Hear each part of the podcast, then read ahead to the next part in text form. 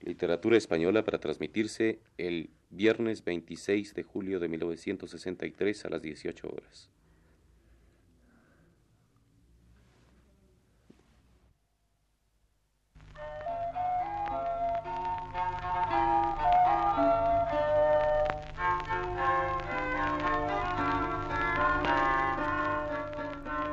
Buenas tardes, amable auditorio.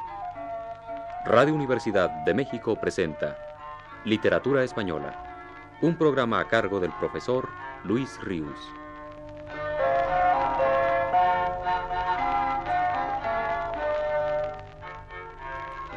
Con ustedes, el profesor Luis Ríos. El viernes pasado conocimos, a través del testimonio de Antonio Machado, la actitud de los poetas españoles de la generación del 98 frente a la obra poética de don Luis de Góngora. Hoy conviene que conozcamos la mudanza notable que esta actitud sufrió con los poetas españoles de la generación del 27. Para ello, fragmentariamente, escucharemos en el programa de hoy la conferencia que dio en la residencia de estudiantes Federico García Lorca, intitulada La imagen poética de don Luis de Góngora.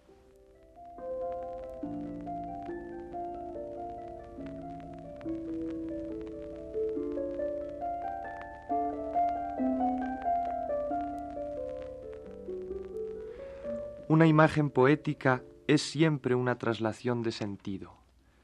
El lenguaje está hecho a base de imágenes y nuestro pueblo tiene una riqueza magnífica de ellas. Llamar alero a la parte saliente del tejado es una imagen magnífica, o llamar a un dulce tocino de cielo o suspiros de monja, otras muy graciosas, por cierto, y muy agudas. Llamar a una cúpula media naranja es otra, y así infinidad. En Andalucía la imagen popular llega a extremos de finura y sensibilidad maravillosas, y las transformaciones son completamente gongorinas. A un cauce profundo que discurre lento por el campo lo llaman un buey de agua, para indicar su volumen, su acometividad y su fuerza. Y yo he oído decir a un labrador de Granada, a los mimbres les gusta estar siempre en la lengua del río. Buey de agua y lengua del río son dos imágenes hechas por el pueblo y que responden a una manera de ver ya muy cerca de don Luis de Góngora.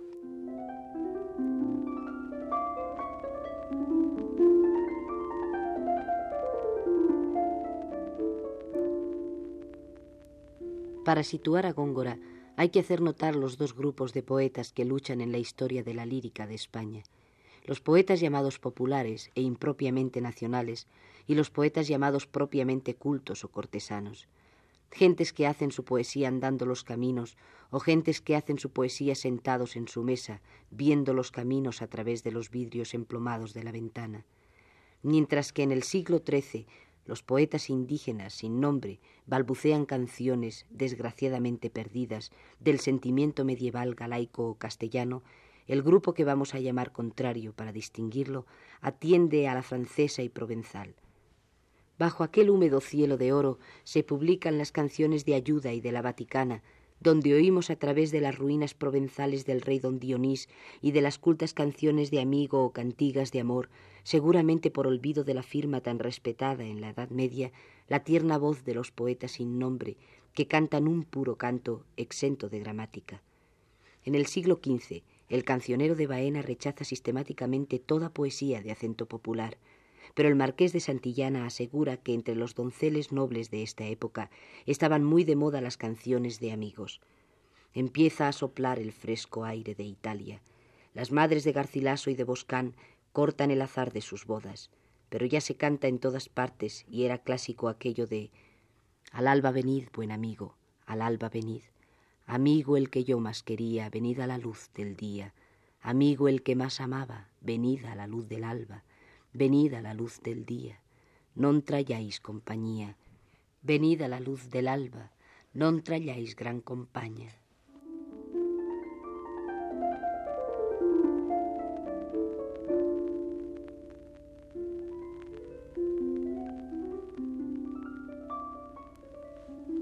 y cuando Garcilaso nos trae el endecasílabo con sus guantes perfumados, viene la música en ayuda de los popularistas.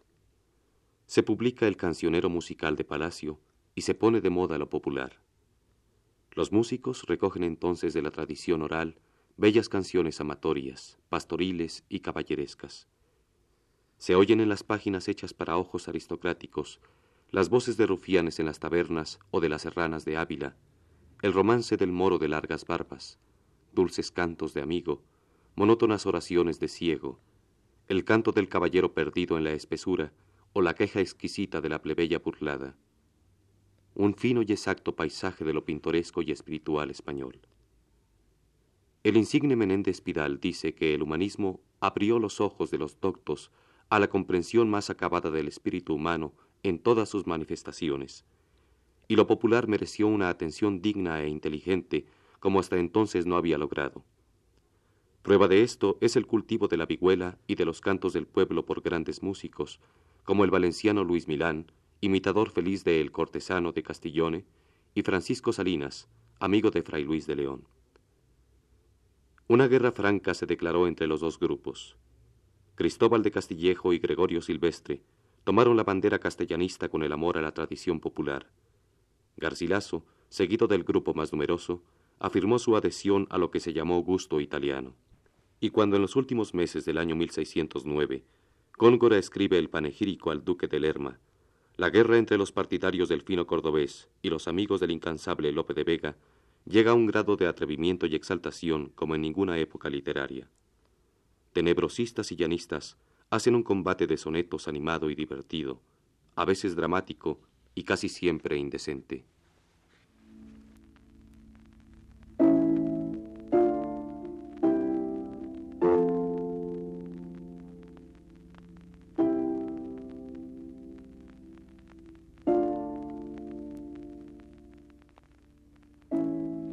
Pero quiero hacer constar que no creo en la eficacia de esta lucha ni creo en lo de poeta italianizante y poeta castellano.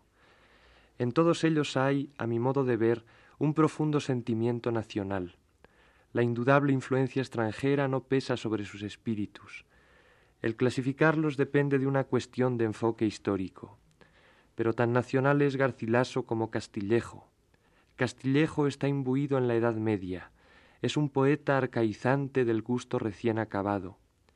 Garcilaso, renacentista, desentierra a orillas del Tajo viejas mitologías equivocadas por el tiempo con una galantería genuinamente nacional descubierta entonces y un verbo de eternidad española. Lope recoge los arcaísmos líricos de los finales medievales y crea un teatro profundamente romántico, hijo de su tiempo. Los grandes descubrimientos marítimos relativamente recientes, romanticismo puro, le dan en el rostro. Su teatro de amor, de aventura y de duelo le afirman como un hombre de tradición nacional. Pero tan nacional como él es Góngora. Góngora huye en su obra característica y definitiva de la tradición caballeresca y de lo medieval para buscar, no superficialmente como Garcilaso, sino de una manera profunda, la gloriosa y vieja tradición latina. Busca en el aire solo de Córdoba las voces de Séneca y Lucano, y modelando versos castellanos a la luz fría de la lámpara de Roma, lleva a su mayor altura un tipo de arte únicamente español, el barroco. Ha sido una lucha intensa de medievalistas y latinistas, poetas que aman lo pintoresco y local y poetas de corte poetas que se embozan y poetas que buscan el desnudo. Pero el aire ordenado y sensual que manda el renacimiento italiano no les llega al corazón, porque o son románticos como Lope y Herrera, o son católicos y barrocos en sentido distinto como Góngora y Calderón. La geografía y el cielo triunfan de la biblioteca.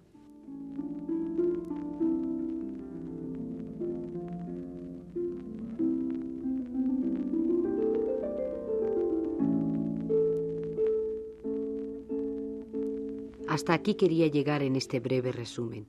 He procurado buscar la línea de Góngora para situarlo en su aristocrática soledad. Mucho se ha escrito sobre Góngora, pero todavía permanece oscura la génesis de su reforma poética. Así empiezan los gramáticos más avanzados y cautelosos cuando hablan del padre de la lírica moderna. No quiero nombrar a Menéndez y Pelayo, que no entendió a Góngora, porque en cambio entendió portentosamente a todos los demás. Algunos críticos achacan lo que en ellos llaman el cambio repentino de don Luis de Góngora, con cierto sentido histórico, a las teorías de Ambrosio de Morales, a las sugestiones de su maestro Herrera, a la lectura del libro del cordobés Luis Carrillo, Apología de estilo oscuro, y a otras causas que parecen razonables. Pero el francés Lucien Paul Thomas lo achaca a perturbación cerebral y el señor Fitzmaurice Kelly, dando prueba de la incapacidad crítica que le distingue cuando trata de un autor no clasificado, se inclina a creer que el propósito del poeta de las soledades no fue otro que el de llamar la atención sobre su personalidad literaria, nada más pintoresco que estas serias opiniones, ni nada más irreverente. El góngora culterano ha sido considerado en España, y lo sigue siendo por un extenso núcleo de opinión, como un monstruo de vicios gramaticales cuya poesía carece de todos los elementos fundamentales para ser bella. Las soledades han sido consideradas por los gramáticos y retóricos más eminentes como una lacra que hay que tapar, y se han levantado voces oscuras y torpes, voces sin luz ni espíritu, para anatematizar lo que ellos llaman oscuro y vacío consiguieron arrinconar a Góngora dos largos siglos en que se nos ha estado repitiendo no acercarse porque no se entiende, y Góngora ha estado solo como un leproso lleno de llagas, de fría luz de plata, con la rama novísima en las manos, esperando las nuevas generaciones que recogieran su herencia objetiva y su sentido de la metáfora.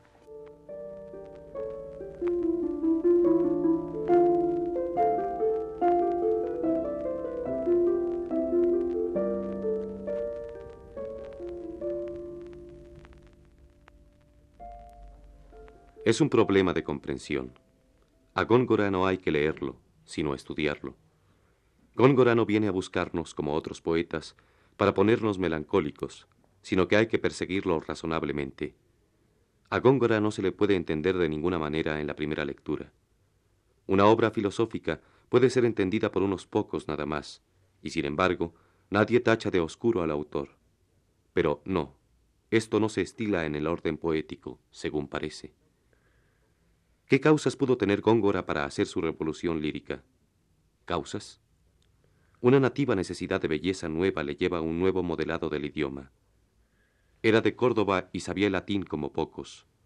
No hay que buscarlo en la historia, sino en su alma.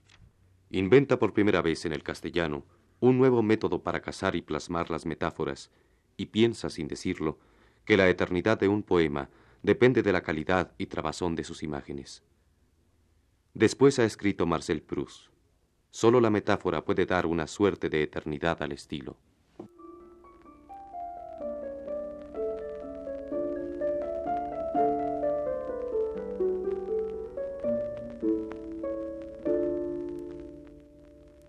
La necesidad de una belleza nueva y el aburrimiento que le causaba la producción poética de su época desarrolló en él una aguda y casi insoportable sensibilidad crítica llegó casi a odiar la poesía. Ya no podía crear poemas que supieran al viejo gusto castellano, ya no gustaba la sencillez heroica del romance. Cuando para no trabajar miraba el espectáculo lírico contemporáneo, lo encontraba lleno de defectos, de imperfecciones, de sentimientos vulgares. Todo el polvo de Castilla le llenaba el alma y la sotana de racionero. Sentía que los poemas de los otros eran imperfectos, descuidados, como hechos al desgaire. Y cansado de castellanos y de color local, leía su Virgilio con una fruición de hombre sediento de elegancia. Su sensibilidad le puso un microscopio en las pupilas. Vio el idioma castellano lleno de cojeras y de claros, y con su instinto estético fragante empezó a construir una nueva torre de gemas y piedras inventadas que irritó el orgullo de los castellanos en sus palacios de adobe. Se dio cuenta de la fugacidad del sentimiento humano y de lo débiles que son las expresiones espontáneas que sólo conmueven en algunos momentos, y quiso que la belleza de su obra radicara en la metáfora limpia de realidades que mueren, metáfora construida con espíritu escultórico y situada en un ambiente extraatmosférico. Amaba la belleza objetiva, la belleza pura e inútil, exenta de congojas comunicables. Mientras que todos piden el pan, él pide la piedra preciosa de cada día. Sin sentido de la realidad real, pero dueño absoluto de la realidad poética.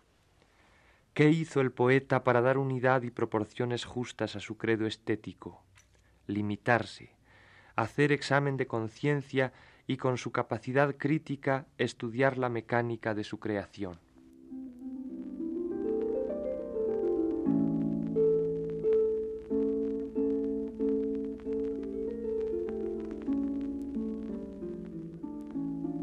Un poeta tiene que ser profesor en los cinco sentidos corporales, los cinco sentidos corporales en este orden. Vista, tacto, oído, olfato y gusto. Para poder ser dueño de las más bellas imágenes, tiene que abrir puertas de comunicación en todos ellos y con mucha frecuencia ha de superponer sus sensaciones y aún de disfrazar sus naturalezas. Así puede decir Góngora en su soledad primera.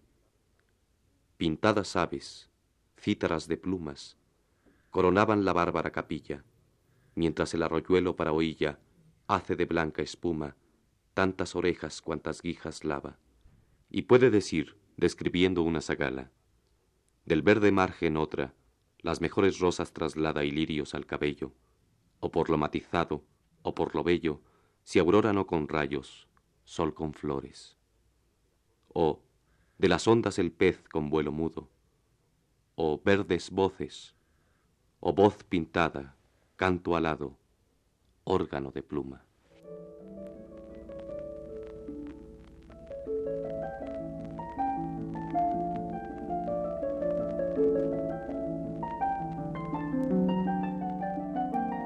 Para que una metáfora tenga vida necesita dos condiciones esenciales, forma y radio de acción, su núcleo central y una redonda perspectiva en torno de él. El núcleo se abre como una flor que nos sorprende por lo desconocida, pero en el radio de luz que lo rodea hallamos el nombre de la flor y conocemos su perfume. La metáfora está siempre regida por la vista, a veces por una vista sublimada, pero es la vista la que la hace limitada y le da su realidad. Aun los más evanescentes poetas ingleses como Keats tienen necesidad de dibujar y limitar sus metáforas y figuraciones, y Keats se salva por su plasticidad admirable del peligroso mundo poético de las visiones. Después ha de exclamar naturalmente Sólo la poesía puede narrar sus sueños. La vista no deja que la sombra enturbie el contorno de la imagen que se ha dibujado delante de ella. Ningún ciego de nacimiento puede ser un poeta plástico de imágenes objetivas porque no tiene idea de las proporciones de la naturaleza. El ciego está mejor en el campo de luz sin límite de la mística, exento de objetos reales y traspasado de largas brisas de sabiduría. Todas las imágenes se abren, pues, en el campo visual. El tacto enseña la calidad de sus materias líricas, su calidad casi pictórica, y las imágenes que construyen los demás sentidos están supeditadas a los dos primeros.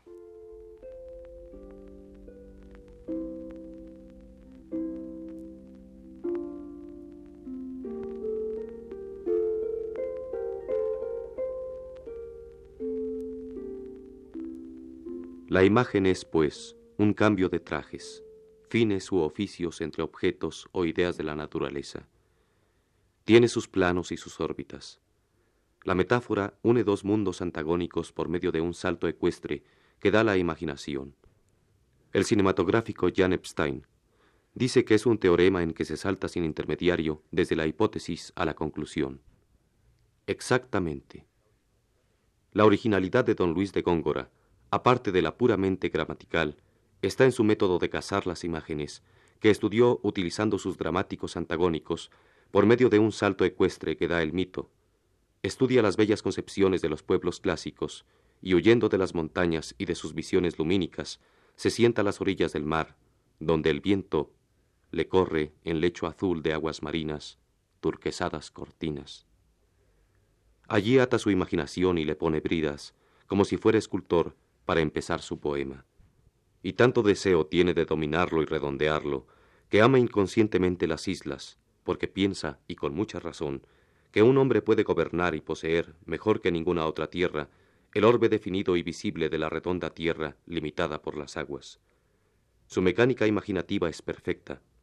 Cada imagen a veces es un mito creado. Armoniza y hace plásticos, de una manera a veces hasta violenta, los mundos más distintos. En sus manos no hay desorden ni desproporción.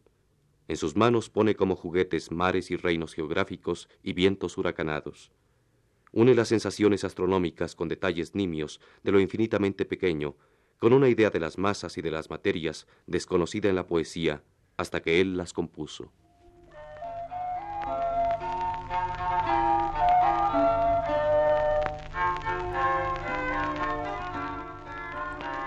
Radio Universidad de México presentó Literatura Española un programa a cargo del profesor Luis Ríos.